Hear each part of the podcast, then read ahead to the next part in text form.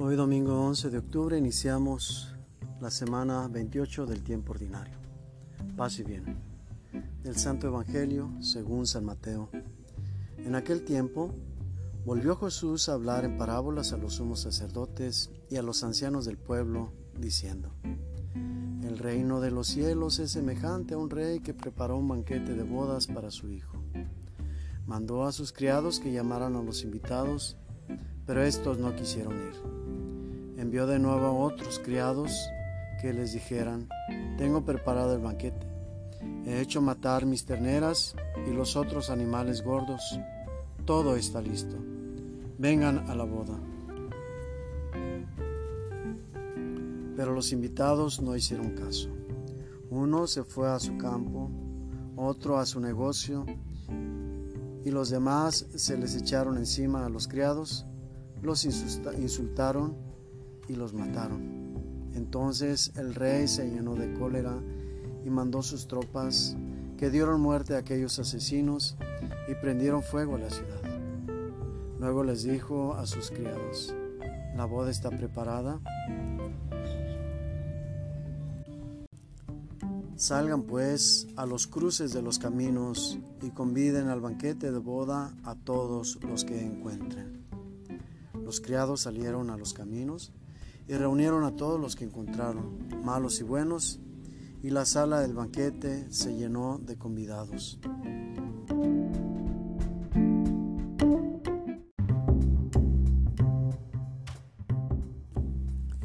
Estamos frente a otro paralelo en el que la salvación destinada a un pueblo en particular se extiende hacia otros pueblos. Esto de una manera dramática. Tenemos dos escenas.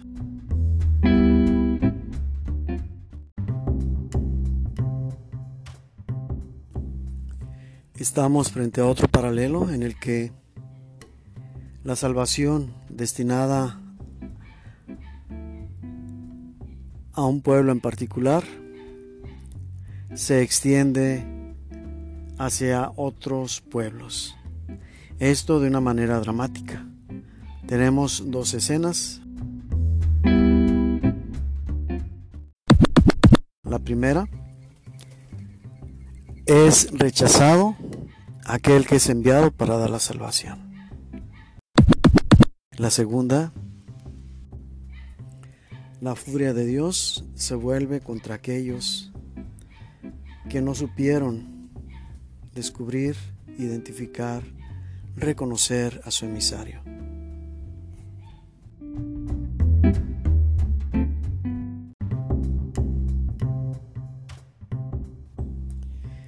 En el primer caso nos suele suceder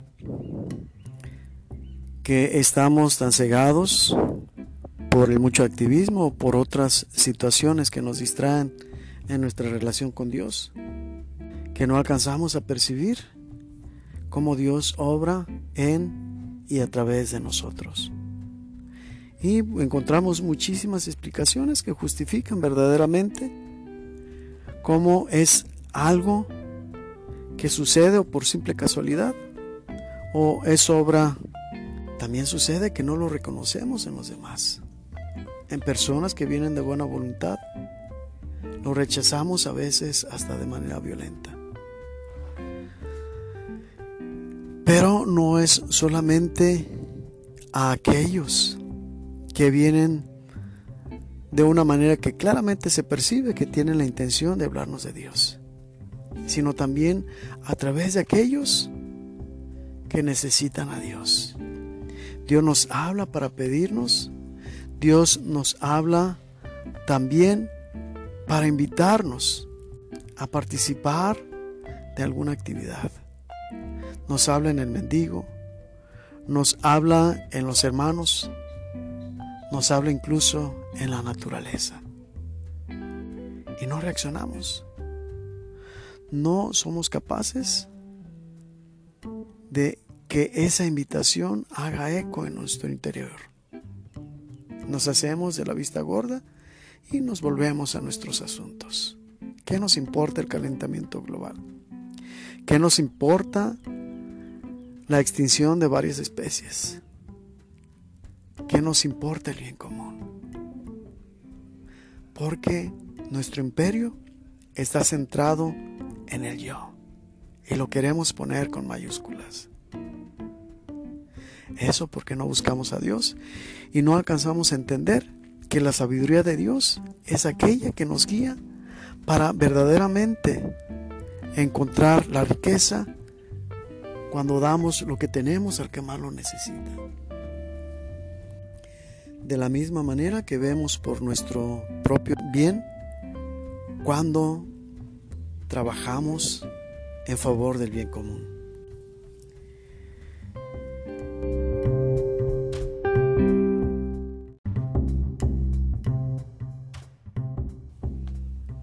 En la segunda situación, mayoría de las veces nos equivocamos. Nos sentimos culpables y cuando sucede una situación difícil de enfrentar o de afrontar, pensamos en el castigo divino. Es que Dios se está volviendo contra mí. En alguna desgracia, en algún hecho que lamentar, tenemos el mismo pensamiento porque nuestras culpas, nuestros reproches internos nos abruman y nos acusan. Sin embargo, no es Dios que esté castigándonos con mano dura, sino más bien vivimos las consecuencias de una comunidad, de una sociedad que no trabaja en, conjunto por el bien comunitario. Tampoco es el karma, como muchos influenciados por otras religiones, de manera superficial. Lo dicen, las cosas no se dan por casualidad, ni hay un rebote ni una reacción. Nosotros somos responsables de nuestro entorno. Y si fallamos en esa responsabilidad, hay una consecuencia. No es un rebote. Es que nuestros actos o nuestra falta de responsabilidad provoca esas situaciones. En este sentido, cuando Dios se vuelve contra nosotros, es cuando después de habernos explicado una y otra vez el modo de obrar correctamente, de no andar el camino por el rumbo de la rectitud, nos extraviamos y no alcanzamos a llegar a ese encuentro con Dios, que es el destino final de todo y cada uno de las criaturas creadas por Dios. En ese sentido, como lo acabamos de reflexionar, nuestra falta de responsabilidad tiene consecuencias, pero ya no en el ámbito terrenal, sino que sobrepasando lo terrenal, las consecuencias las sufrimos en el reino de los cielos. Y como decir reino de los cielos, es decir, fuera del tiempo, es decir, eternidad. La eternidad pues se convierte para nosotros en una consecuencia de nuestros malos actos o bien de la omisión de los mismos cuando no acumulamos obras para encontrar el camino hacia la felicidad eterna.